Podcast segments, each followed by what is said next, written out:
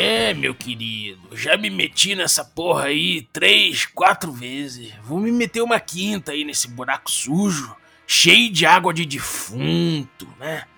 Cheio aí de, de osso, saindo até pela, pelo teto, pelas paredes. Mas tudo bem, eu tirei ouro lá de dentro, né? Eu voltei com cicatriz? Voltei, mas voltei com uma corrente aqui de prata. Eu voltei com doença? Voltei com doença. Mas voltei também com um cetro aqui que eu vendi na cidade muito caro. Eu tô cheio da grana, para falar a verdade. Conseguindo uns esquemas aí, vez, já tô com uma casa aí bem fortificada. Eu consigo botar meu ouro lá. Consigo guardar meus recursos, entendeu? Daqui a pouco eu já tô conseguindo arrumar esquema aí que eu não preciso mais me meter nessas furadas. Eu consigo ganhar dinheiro de um jeito mais tranquilo. As pessoas já estão me conhecendo, entendeu? Já tô pagando umas pessoas para dar uma olhada aqui no meu material.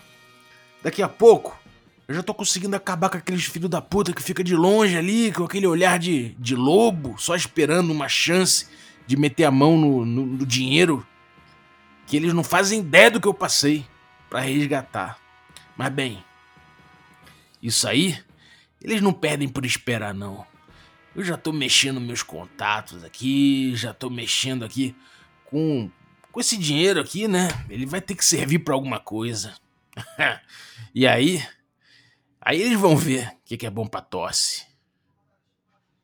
Quando eu tiver com meu reino meus pés, ah, eles vão vir lamber minhas botas. Ah, se vão. Amigo do culto, quer café? Café com quê, meu querido? Café com Dungeon. Glória aleluia. Bom dia, amigos do Regra da Casa. Estamos aqui para mais um Café com Dungeon na sua manhã com muito RPG. Meu nome é Rafael Balbi e eu já estou aqui bebendo meu café e comendo uvas que meus seguidores penduram sobre minha cabeça. Só preciso levantar o queixo morder uma uva e comê-la. A vida é fácil quando você é um rei, não é? é mas eu suei para chegar lá. tô brincando. Vamos lá. Hoje eu vou falar desse, desse ciclo, né, dessa vida do, do, personagem de RPG no old school, especificamente nos D&D like aí, que é esse jogador zero to hero que a gente fala sempre, né, do zero ao herói, mas que na verdade ele compreende um caminho que é o aventureiro, o conquistador e o rei, o Adventure Conquer King, né, que é até o nome de um jogo é, da OSR, mas que não é esse jogo que eu vou abordar exatamente, mas eu vou abordar essa sequência, né, esse, essa história do, do personagem no old school. Mas antes, eu queria lembrar que você pode é, ajudar a gente. Cara, se você curte o Café com Dungeon, ouve a gente sempre, acha maneiro nossas reflexões, nosso trabalho e quer contribuir, olha só, a gente tá quase batendo uma meta. A próxima meta vai ser muito maneira que a gente vai fazer, vai produzir aí um documentário de RPG, da história do RPG dos anos 70 até os dias modernos aí, passando por autores, por jogos, por filosofias e escolas e tudo mais. E vai ser muito legal, cara. Só que a gente tá perto dessa meta, a gente precisa do seu apoio. Então entra em picpay.me barra café com dungeon, que a partir de 5 reais você ajuda o podcast. E além disso, você participa de um grupo de Telegram, que tem gente muito maneira trocando ideia de RPG. Você também recebe conteúdo extra e ainda é, participa de sorteios dos nossos parceiros. Então picpay.me barra café com dungeon. Bom, é, queria agradecer também ao meu parceiro Promobit, que pô, é uma rede social, só que voltada para descontos a galera vai cadastrando descontos, seus amigos e tal, e vocês vão trocando descontos. E, cara, é, o Promobit checa a velocidade, a velocidade, vê se, o, se a promoção tá quente mesmo, e você faz, vai fazendo amizade com gente que tem o mesmo perfil de consumo que você. Né? Então, com o tempo, você vai vendo promoções de coisas que você realmente quer, né? Porque pela similaridade ali você vai, vai, vai entrando em contato. Além disso, tem review e tudo mais, e você pode botar certos alertas. Então, ó, através de alerta ali que eu botei para D&D, eu encontrei uma promoção foda do, do quadrinho do Rick and Morty com D&D. Muito legal, tava cadastrado lá. Também encontrei, através disso, uma promoção de um moedor de café e, cara, foi lá que eu vi a promoção, né? Então, cara, é muito legal. Teve, aí a galera comenta ainda. Eu, eu cadastrei um moedor de café lá, a galera comentou: esse não compra, não, esse é ruim. Então é muito legal, cara. É, é, eu fiquei surpreso, assim, de como, de como a galera usa mesmo. Você vê que tem muito feedback da comunidade e, e vale a pena, vale a pena. promobit.com.br. Mas vamos lá. Adventure Conqueror King, né? O, o aventureiro, o conquistador e o rei. Bom, como é que eu vou botar isso, né? É, vamos começar pelo aventureiro. Como é que é esse processo, né? Como é que é essa, essa narrativa comum a quase todos os heróis, os heróis, né? Todos os personagens do, do, do jogo old school, né? Como é que acontece isso? Primeiro você começa como um aventureiro. Você é esse cara que normalmente tem muito pouco capital, né? Você tem pouco dinheiro. É isso é uma vida dura, né? Você tem um capital inicial muito precário. Você consegue ali, comprar uma espada, comprar uma armadura leve, não consegue gastar com muita coisa. É... Você, enfim, não tem muitos recursos para sair. Você é... também não tem muito a perder. Então esse personagem é bem ralé, né? É o mago com um ponto de HP, é um guerreiro também frágil, que às vezes confia só naquela armadurazinha dele ali para tentar ver se evita um golpe fatal. É o ladrão que, que arrisca a vida demais numa armadilha, que pode morrer com uma só, né? Com uma trauletada só na cabeça ele morre. É, então, de forma geral, a gente tem personagens muito frágeis, com pouca coisa a perder, né? Normalmente são personagens que não têm uma grande história, né? É, é, é, importante até você não desenvolver muito a história do seu personagem previamente. É bom saber quem é, situar ele e tudo mais, mas toca pra frente, né? Deixa o, o, passado dele, o passado não, o background dele, né, o histórico dele ser formado em jogo mesmo, né? Encara os primeiros níveis quase como um, um, um background do seu personagem, né? As primeiras aventuras dele. Mas é isso, você é esse cara miserável, né? Que, que se coloca ali é, com a vida em risco pra, em, em troco de uma, é, em troca de, uma, de um punhado de, de moedas de ouro. Né? Isso é uma posição complicada, né? Você está se colocando muito em risco. Mas por outro lado, é a tua chance, né? Você pode chegar ali e pode fazer riqueza logo no primeiro, no primeiro, na primeira incursão. Então você pode se meter naquela caverna, naquela catacumba, né? Pode ir atrás de uma lenda que você ficou sabendo e de, pô, de repente você derrota um monstro, pô, de repente você derrotar, digo, você, sei lá, conseguiu passar o largo daquele monstro, não, não, precisou, não precisou encarar a fera para conseguir resgatar um tesouro que tinha ali, você evitou os riscos, ou você até assumiu um risco ou outro, mas deu sorte e saiu de lá com dinheiro. E cara, isso é uma coisa muito importante na vida de um aventureiro. Eu costumo dizer que o primeiro loot que você faz é que você consegue trazer de volta, né? Não, lembrando que não adianta só você pegar o tesouro, você tem que trazer de volta, né? É, pegar o tesouro só, porra, você vai deixar lá, né? Beleza, ganhei meu XP aqui, vai deixar lá. Né? Tem mestre, inclusive, que pede que o jogador gaste o dinheiro para que esse dinheiro vire XP. Claro, a gente está falando de D&D Old School, né? e de old school D&D like, né? É, que o XP ele vem o grosso do XP, né, para passar de nível vem do dinheiro, do uma moeda de ouro, um XP. Inclusive a moeda de ouro é o básico do seu peso e ela é um tema central demais no jogo, né? É um jogo de caçar tesouro. Então, normalmente não é só deixar o tesouro lá, você vai ter que pegar, vai ter que dar arrumar um jeito de resgatar esse tesouro. Se você pegou um tesouro que pesa muito, né? Pô, é difícil, cara. Então, isso já é uma questão que você vai ter que trabalhar, mas vamos supor que você conseguiu. Nessa primeira aventura, você conseguir voltar é, é, um primeiro passo muito importante, porque a grande maioria dos aventureiros fica lá, na, na, na, dungeon, não consegue chegar lá na dungeon às vezes, morre no percurso. É um percurso perigoso. E isso é um grande funil, né? Esse, esse tema do funil do DCC, ele é muito dessa origem, né? Desse, dessa primeira aventura. É, a mortalidade é muito alta, você tem pouco, pouca coisa a perder, então você topa certos riscos, né? E quando você volta com dinheiro, isso já é uma, uma, uma coisa importante para você, né? Você já começa ali a falar, bom, eu já posso comprar uma, uma arma melhor, já posso comprar uma armadura melhor, já posso botar determinados recursos de aventureiro na minha mochila, já posso comprar corda pra caramba. Você já começa a ter certas, é, é, certas certos elementos de jogo que vão te permitir um jogo um pouco mais seguro.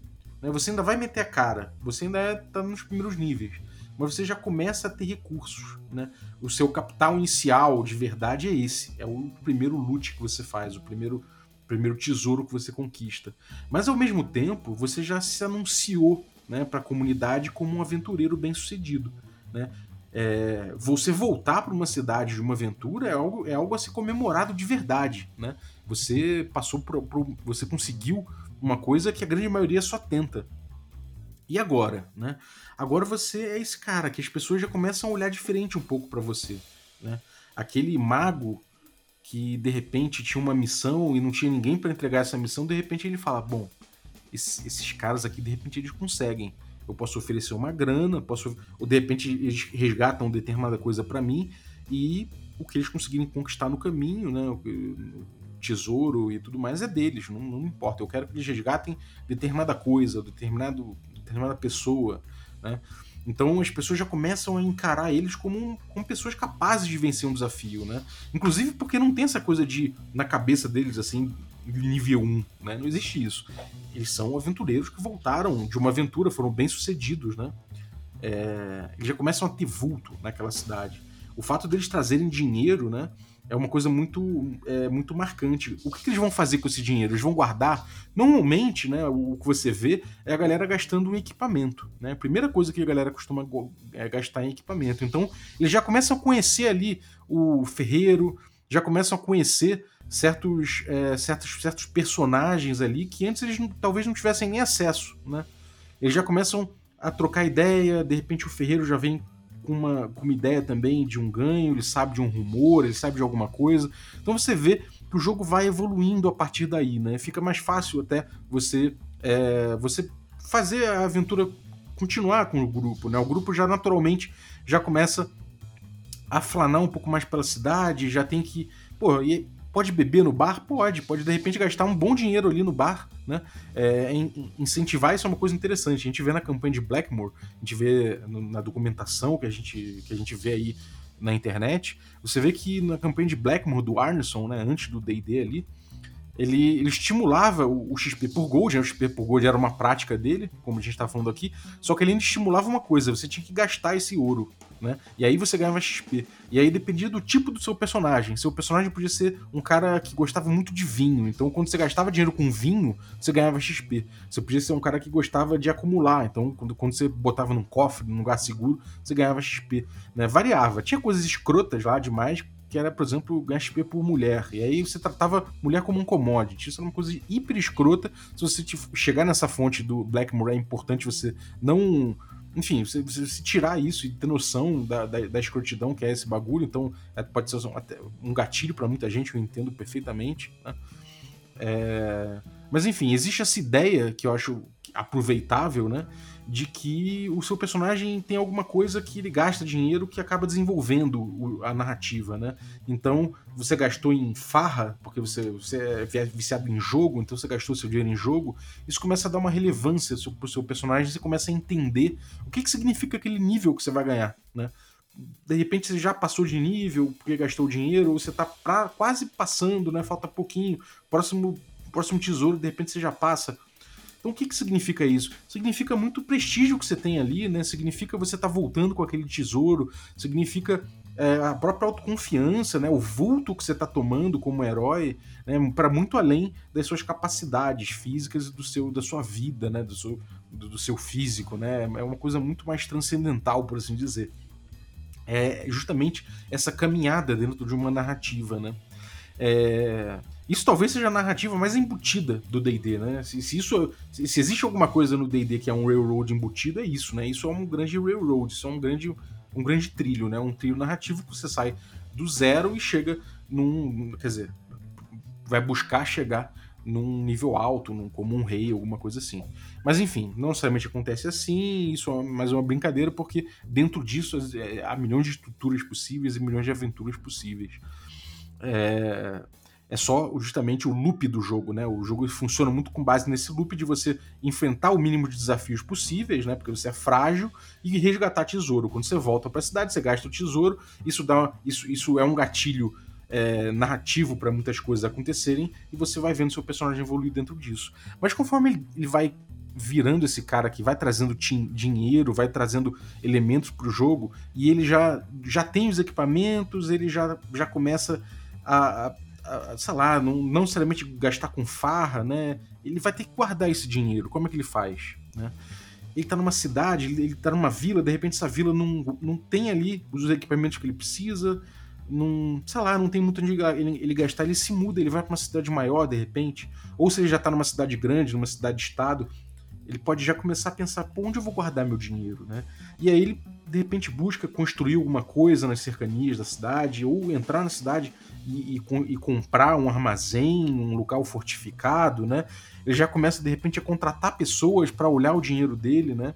E conforme isso vai acontecendo, conforme você vai precisando se assentar, porque você já tem mais coisas, você tem itens, você tem mais de uma armadura, você tem um, você tem de repente equipamento para contratados que você vai levar junto na tua aventura, porque afinal de contas você já tem dinheiro para pagar gente para correr certos riscos que você não quer correr mais, né? Você já começa a ter isso, ainda que você tenha que negociar e muita gente vai pedir parte no, no tesouro, você já pode começar a tratar a respeito disso, né? Então você já começa a ter uma, uma certa relevância política no cenário.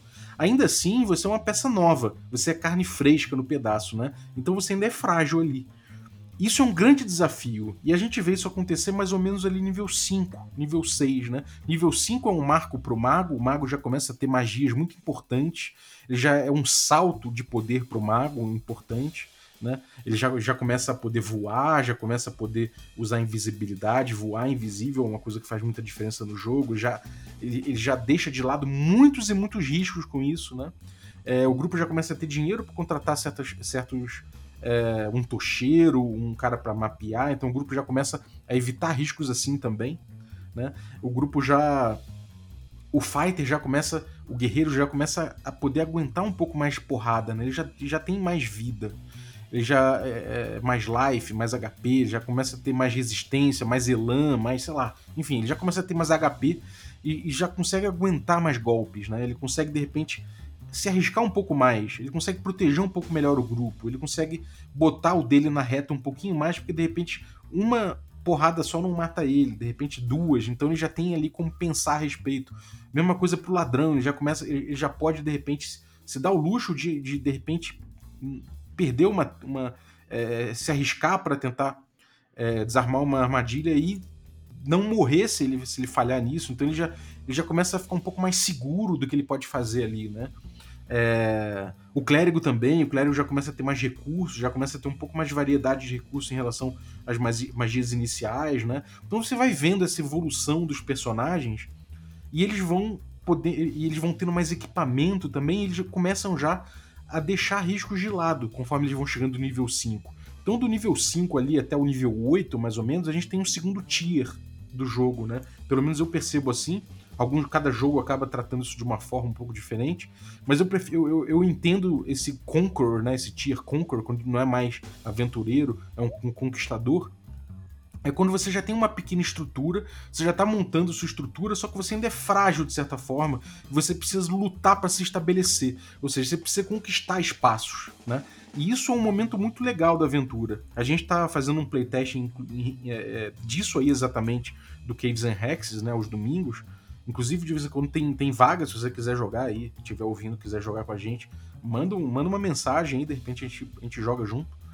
E a gente tá fazendo esse playtest, a galera já tá nível 6, chegando no 7 ali, e a gente já vê uma diferença muito grande, né? É, eu já joguei outras campanhas assim que eu cheguei nesse tier, e você vê que acontece muito naturalmente, né? A galera chega nesse estado naturalmente, querendo proteger os recursos, querendo é, conseguir mais equipamento, conseguir evitar riscos, né? O grupo já, já, já não precisa mais correr tanto risco. Pô, você chegou até aqui, nível 5, você vai arriscar teu mago, você vai arriscar sua vida, né?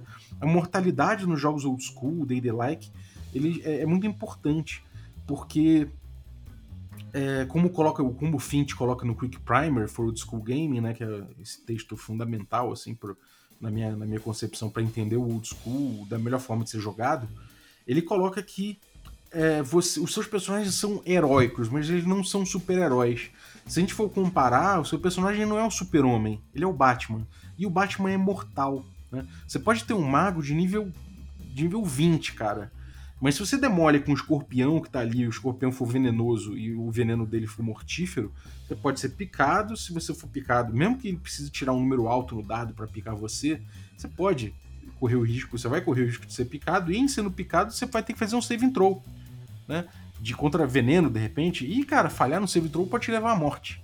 Então, o seu personagem, mesmo de nível altíssimo, se ele demole, ele morre, né? É, se ele demole, ele morre. Então você começa, você começa a querer evitar esse tipo de risco. Você não vai se meter naquele buraco fétido, a troco, sabe, para sofrer esses riscos. Você vai buscar equipamentos que evitem esses riscos. Você já conheceu bastante alguns locais, você já tem intel a respeito deles, você consegue sondar pagando um mago para fazer um scrying, ou o seu mago mesmo fazendo um scrying de alguma forma. Você já tem um item mágico ali que de, repente detecta algumas coisas, resolve outras.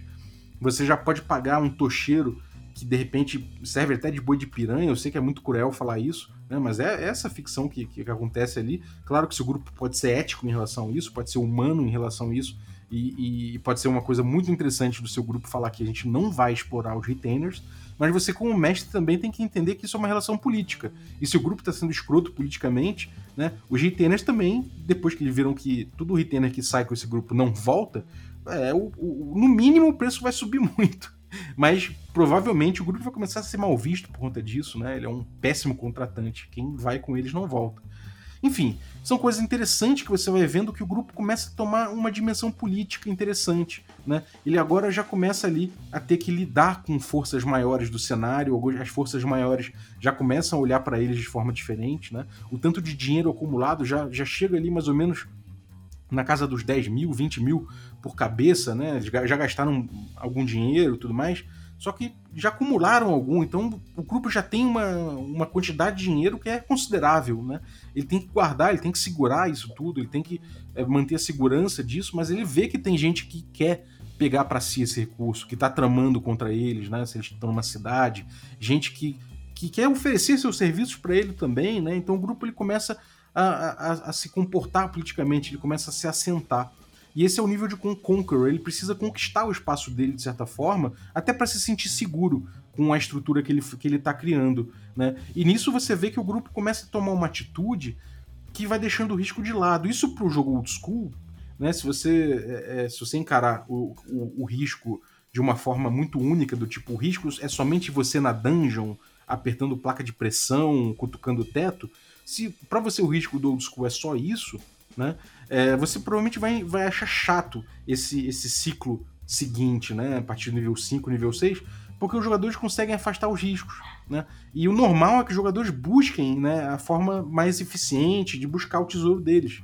Então você vai ver que o grupo vai ter retainer, ele vai mandar os retainers na frente. O grupo tem um, um meio de scrying, né, de, de poder monitorar, e o grupo vai monitorar. Então acaba sendo um jogo quase de gestão, às vezes. Né? O grupo vai gerir pessoas, vai gerir recursos e, e se, se, expor a desafios de uma forma mais, é, mais, mais comedida, né?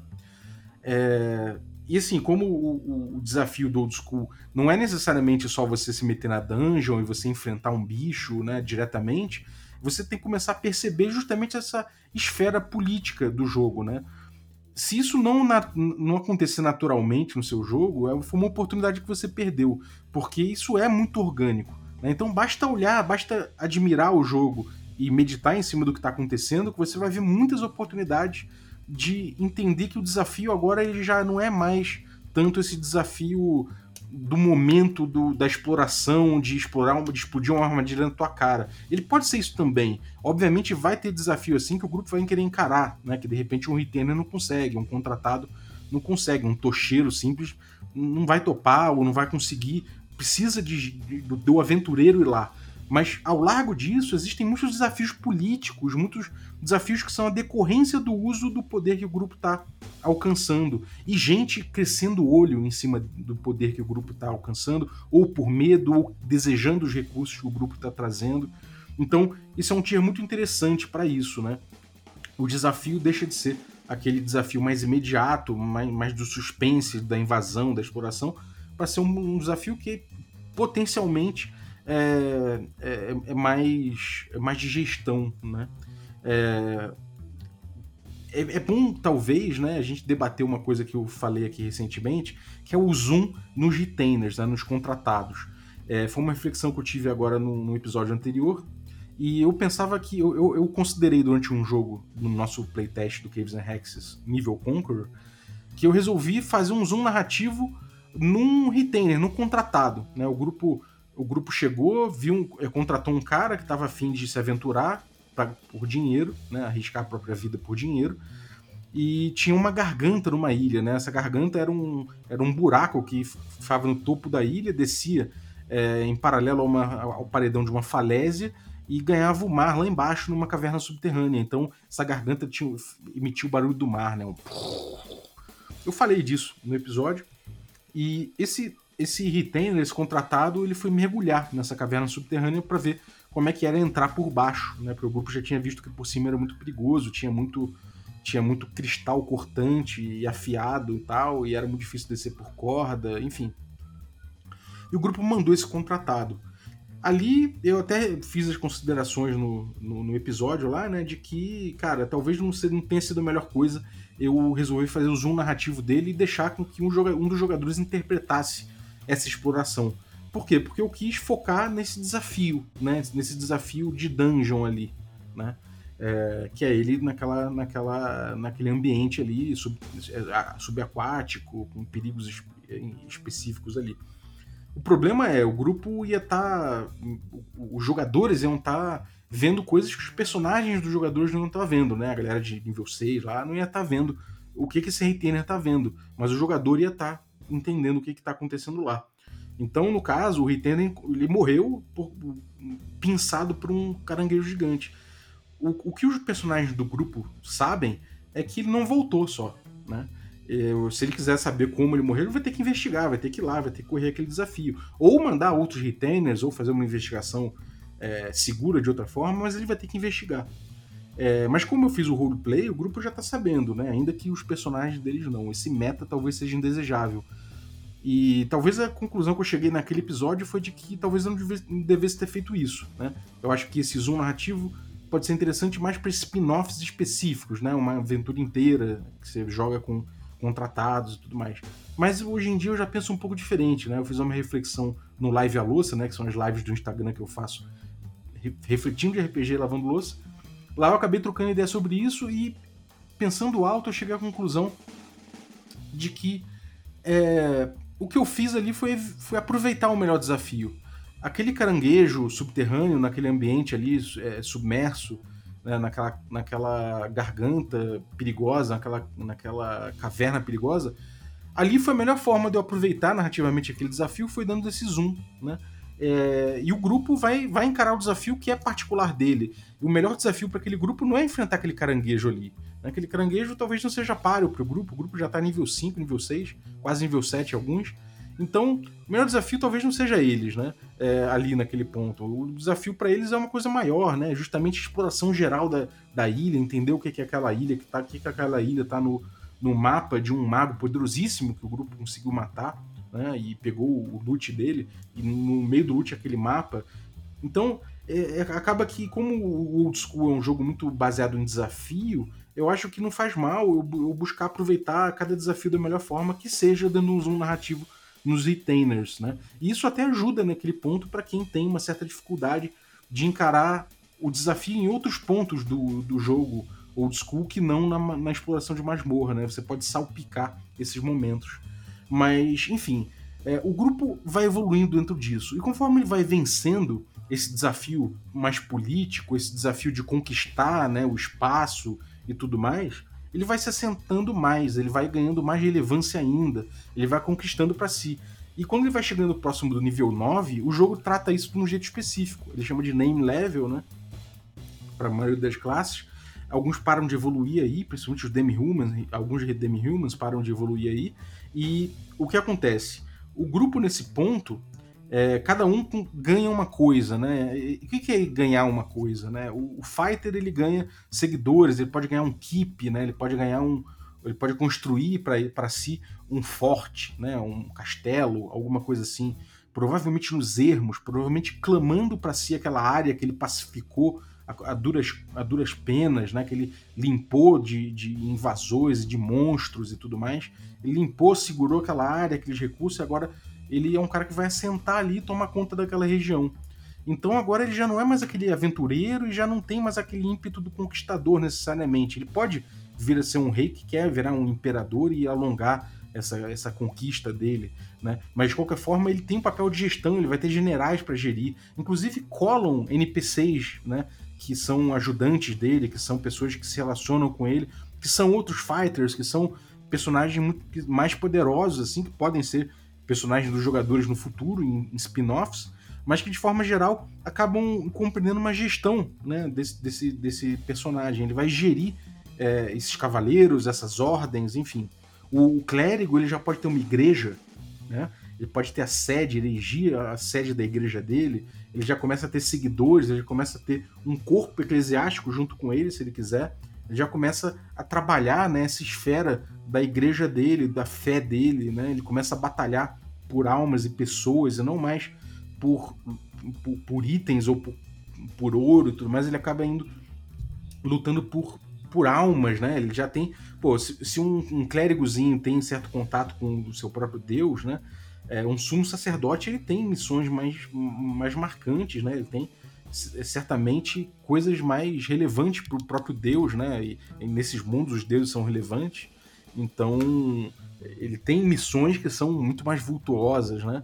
O clérigo ele, ele já pode, o clérigo não, o ladrão ele já pode começar a se tornar dono de uma guilda, né? Essa guilda que está ali na cidade se instala numa cidade e começa a ter o poder do submundo na mão, né? Então ele, as pessoas já começam a vir até ele em troca, em troca de serviços, vira também uma gestão, né? Você vai dar a justiça dentro da tua guilda, você vai, vai, vai é, delegar mão de obra, né, para fazer determinada coisa. Então você passa a ser um gestor também daquilo ali. Você pode ser um líder de bando, né? E esse líder de bando derrubou um rei. Né? Por mais que você não, não vire o rei, mas você é aquele bando da floresta que derrubou o rei e agora o povo assumiu e é aliado, né? Então você já pode ter muitas possibilidades com esses personagens e mecanicamente você ganha, né? Seguidores, aliados, você ganha um keep, você ganha esse tipo de coisa. Um mago ele já tem sua torre, né? Ele já constrói sua torre. Isso acontece naturalmente porque você já conquistou seu tesouro, você já tem prestígio, você já tem isso tudo, então as pessoas naturalmente vêm até você. É, é, é quando você chega no nível 9, isso já se desenhou, né? Muita gente pergunta, pô, mas é zoado isso. Eu chego no nível 9, brotam uns caras no, na minha frente, é um keep, né? Um forte brota do chão, não é isso. É você, você jogando os níveis, conforme você for passando, você vai vendo que isso se desenha naturalmente, né? Você conquistou uma região nos ermos, você segurou ela, você assegurou, você botou retainers ali, você botou soldados, você é, é margiou o local, você. Cara, aquilo ali é, é pede, né, praticamente, que você é, construa aquilo, né? Então isso acontece muito naturalmente. É, uma coisa que, que, ilustra bem isso, por exemplo, é o mago fazendo pergaminhos, né? O custo de um pergaminho, sei lá, pode ser 2 mil ouros, né? 2 mil gold para você fazer um pergaminho. O que, que, é isso? É um dinheiro que você evapora e, e, e você ganha um pergaminho, né? Como um videogame? Não é exatamente isso, né? O que acontece aí é que se você olhar justo essa narrativa que se desenvolve ao longo desses, desses tiers de jogo, você vai ver que o mago que ele quer ali é que ele precisa, de repente, de um, sei lá, de uma pena de um cocatriz para poder escrever a, o seu pergaminho de paralisar. Beleza. Esses dois mil pode ser a grana que ele paga para um grupo inicial, um grupo iniciante, fazer essa missão. Isso pode ser um spin-off da sua aventura. Né? É justamente esse o custo. Ou ele pode ir num mercado tentar comprar de, de um vendedor é, um vendedor de, de, de, sei lá, de coisas exóticas e tal, ele pode vender uma pena de cocatriz para você, mas ele não vai vender barato. Ele vende por dois mil. Então, esse, esse, esse dinheiro significa isso, né? Ele quer dizer isso. É, pode não parecer imediato, pode ser uma coisa uma abstração incômoda no jogo, mas o que você vê é que quando você joga, essa trajetória ela se desenha muito. Se você, é, se você olhar, né? Se você prestar atenção no que está se desenhando ali para além dos desafios de masmorra. Hey, hey, salve, dona lagartixa! É hoje que vamos saquear aquele mago velho da torre voadora? Olha, eu já peguei poção pra voar, já peguei poção pra curar, mas não dá não, bacalhau tá louco. E qual foi, dona lagartixa? Vai amarelar? Não é isso, meu filho. Mas chega lá, vai acontecer que nem das outras vezes. Aquele velho maluco joga uma areia preta no grupo e todo mundo cai dormindo. Rancatoco ficou por lá, a pobre da mudinha ficou por lá, a Silvia Jurubeba só faltou roncar. Dá pra gente não, bacalhau? Então segura essa! Que poção é essa? Não é poção, é um frasco com o novo café coral da Ovelha Negra Cafés. Cada um toma duas doses e pronto. Imunidade a sono instantânea. A gente invade, ignora o velho da torre e resgata a espada cantante, pega o baú cheio de ouro e depois a gente volta para dormir em paz quando baixar a bola. Nossa, e que cheirinho gostoso é esse? Você não tá entendendo, dona Lagartixa, esse café é delicioso.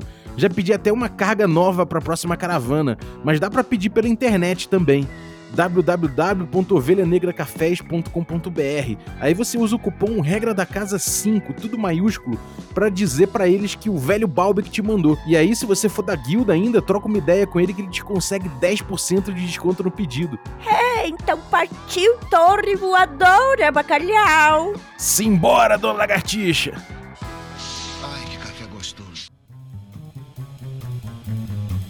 E aí você chega no terceiro tier, né, que é esse tier King, né? É o Adventure Conqueror você chega no King. O King você já sentou, né? É a partir do nível 9 mais ou menos. Alguns jogos que esticam até o nível 36, você é, passa, você ainda tem coisas depois disso, mas o normal é que o jogo chegue no nível 9, no D&D clássico nível 10 você meio que aposenta o seu personagem, você já matou seu dragão, você aposenta o seu personagem com bastante ouro, e ele dá missões para um nível de grupo, um grupo de nível 1 que você e seus amigos vão passar a controlar agora em novas aventuras. Mas a partir do nível 9 você já começa a virar rei, começa a virar o dono da, da guilda, e o, o que você vai notar com o mestre é que nessa trajetória você precisou cada vez menos pautar a aventura.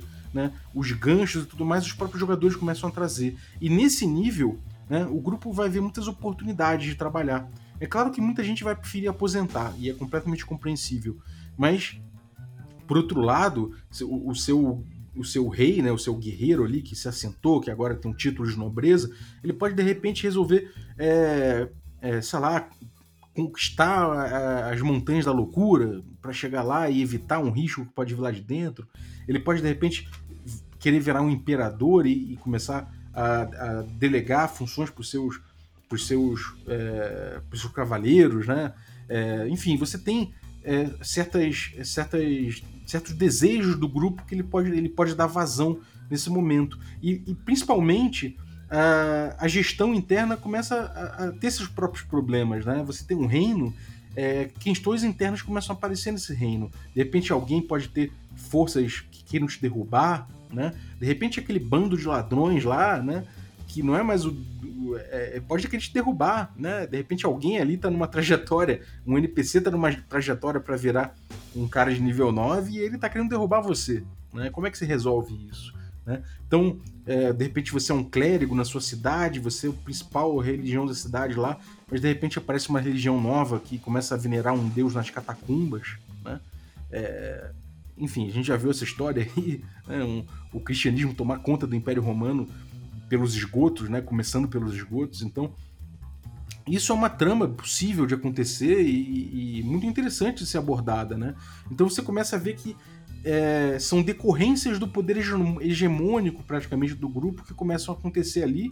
Ele começa também a conflitar com poderes igualmente grandes, né? São outras possibilidades ali, e para isso ele precisa de dinheiro também, né?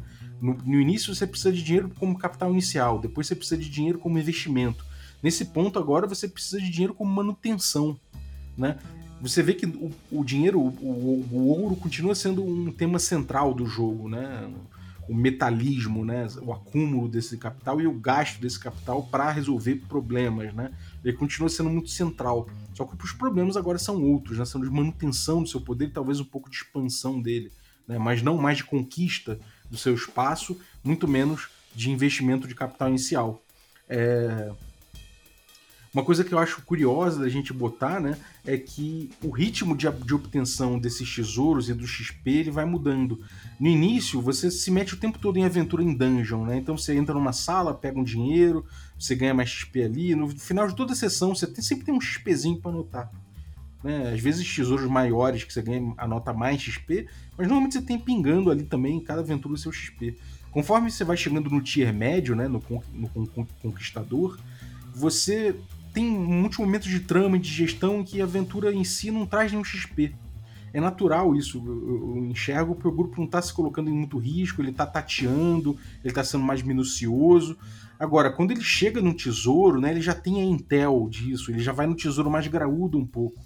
Então você vê o tesouro vindo, o XP vindo em certos espasmos, né, mas espasmos poderosos.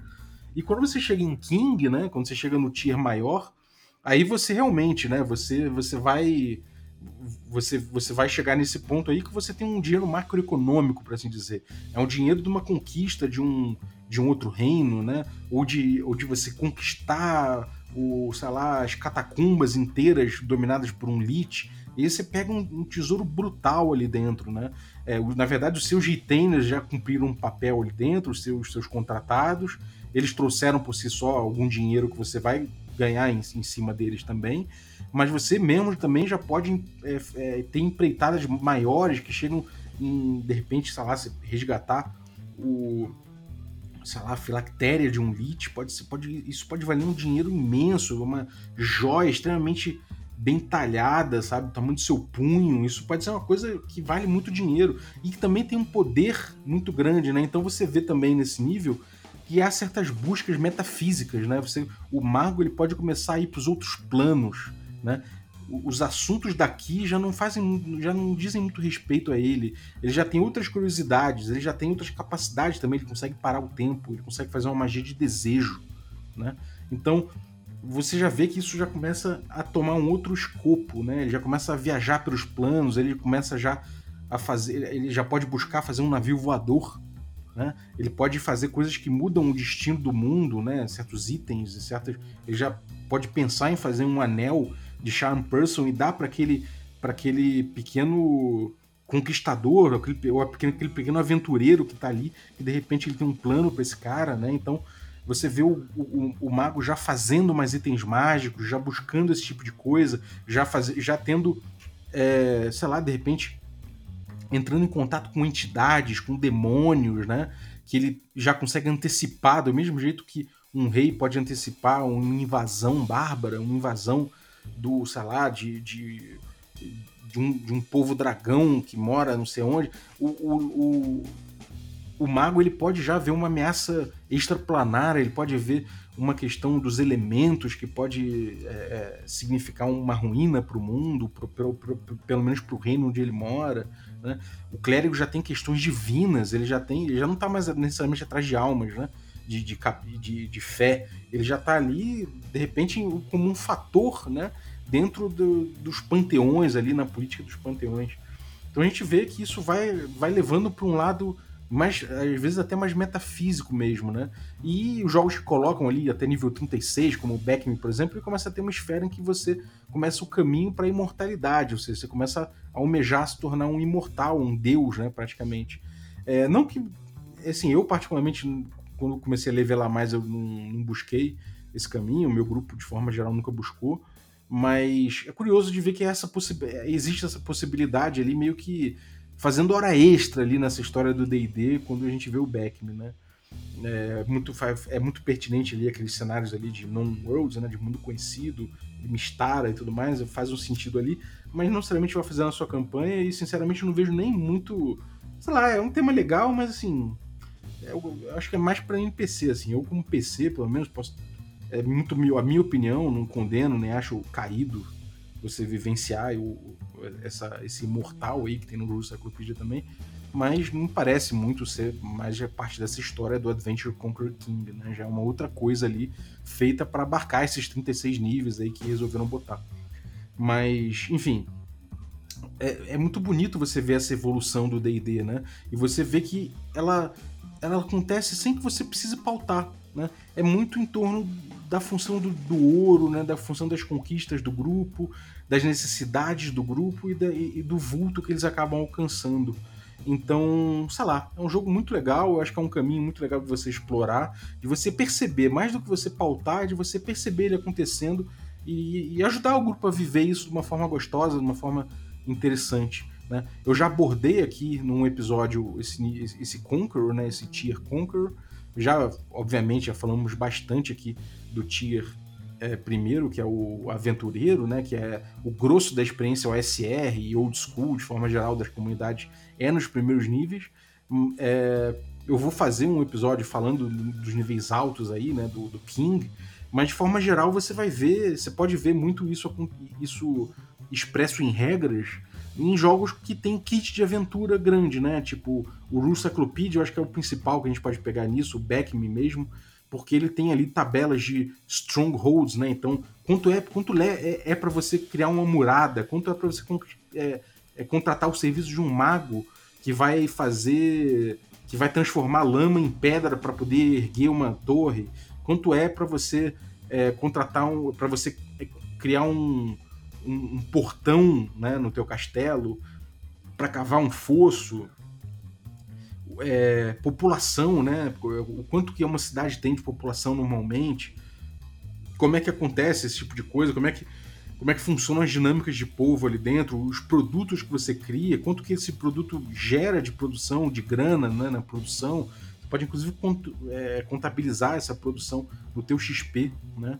É, afinal de contas, você está é, você tá tocando o seu reino, seu reino está produzindo dinheiro, você pode contabilizar isso como dividendo do grupo, né? Então ele ganha dinheiro em relação a isso. É... Então o grupo passa a querer controlar esse tipo de coisa também. É, e esses, esses kits de aventura trazem isso, né? O kit de aventura, de campanha, né? O kit de campanha do, do Back Me, do Russaclopedia, traz muito dessas coisas que facilitam demais a vida, né? Você, o jogador pergunta, tá, como é, como é, mas quanto que custa eu botar um mago aqui fazendo esse tipo de coisa? Você não tem nem muito parâmetro para pensar quanto um mago cobraria, mas ali no, no livro tem ali uma, uma proposta, tem uma, uma premissa. Eu acho que é inclusive bem feito no Backme você usar esse kit aí. Você, como o tema de guerra entre exércitos também aparece, começa a aparecer cada vez mais, e cada vez mais é, é uma possibilidade, principalmente quando você se torna um rei, né? Você até ter regra de combate em massa é uma coisa interessante, né? Você tem esse livro, o Adventure Conquer King, né? Você tem ideias interessantes de tabelas e e populações e tudo mais colocados ali, né? É, custo de estrutura, enfim, bastante coisa colocada ali. Aumento populacional, aumento de famílias no local, é, lucro de produção pela região, título de nobreza, moral é, de, de, dessas, dessas pessoas aí da nobreza e tudo mais. Tudo isso você tem ali, você tem regras de domínio, então é um outro jogo que tem esse kit aí. E é legal você pegar isso porque te dá uma noção, te dá um ferramental para trabalhar com esses níveis aí que muitas vezes não passa pela dungeon, não passa muito pelo, pelo cheque de surpresa, pelo, pela moral, sabe? Não é muito por isso. Às vezes passa mais por questões mais de preço, de, de custo, é, de riscos da merda, né? Então são coisas interessantes da gente trabalhar com populações, né? Às vezes, porra, o que, que significa uma, uma invasão de um beholder que morava no, no, nos subterrâneos da tua cidade, uma invasão do beholder e seus asseclas matando a população, qual o impacto disso, né?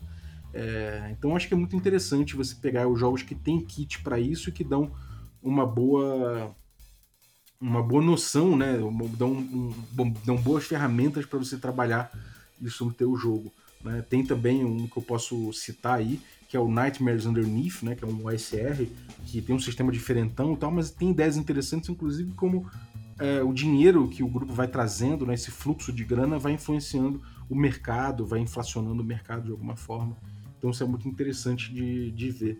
É... Enfim, é, eu acho que são coisas interessantes da gente tratar. Eu quero tratar mais disso aqui, inclusive, né, no Café com Dungeon. É, a gente está tratando isso no, no, no, Caves and Hacks, a gente está testando esses tiers. Então vai, vão ser reflexões que vão aparecer bastante aqui. É, eu já falei de, de, desses tiers aí no, em programas anteriores, como você sabe. É, e, e, é isso. Né? Esse caminho, Adventure Conquer King, é a história que os personagens bem-sucedidos do D&D antigo costumam contar. É, uma diferença muito clara para a quinta edição é que você tem o tempo todo coisas a fazer com ouro, coisa que a quinta edição falhou miseravelmente, você mal tem é, motivo para recolher tesouro nesse jogo. Mas é isso, pessoal. É, espero que tenham curtido essas reflexões. Desculpa até uma falta de estrutura no episódio. Eu simplesmente saí falando aqui, jogando as ideias. E acho que todo mundo curtiu também, é, provavelmente, porque é, era um, foi, foi atendendo pedidos, né? O grupo de o grupo do Telegram pediu para abordar esse assunto, a gente já tinha debatido um pouco, então essas ideias já estavam ali. É, qualquer coisa, troca ideia aí, qualquer discordância, qualquer coisa que você queira trazer a mais e contribuir com a discussão, tipo, é, vamos trocando ideia no grupo de Telegram, nas redes sociais também, se você não faz parte do grupo de Telegram, que novos episódios vão surgir sobre esse tipo de assunto, sobre essa trajetória e sobre cada tier de jogo do D&D Old School. Né? Então, valeu, gente. Muito obrigado por me acompanhar aqui nessas reflexões. É, eu queria agradecer também, não só você que ficou ouvindo a gente até agora, mas os nossos assinantes, a galera que torna possível essa aventura. Então, eu vou agradecer aí é, os nossos assinantes Café Expresso. Eu vou agradecer especificamente o, Gerson, o Jefferson Neves, autor do Bel Regard. Muito obrigado pelo teu apoio, cara. Agradecer também os nossos assinantes Café com Creme né? Então vou agradecer aí é, o Glauber Rocha, muito obrigado, Glauber, meu administrador de comunidade aí, da comunidade. Grande cara, porra, obrigado aí pelo teu apoio. E obrigado também a galera Café Gourmet, né? Os nossos assinantes Café Gourmet.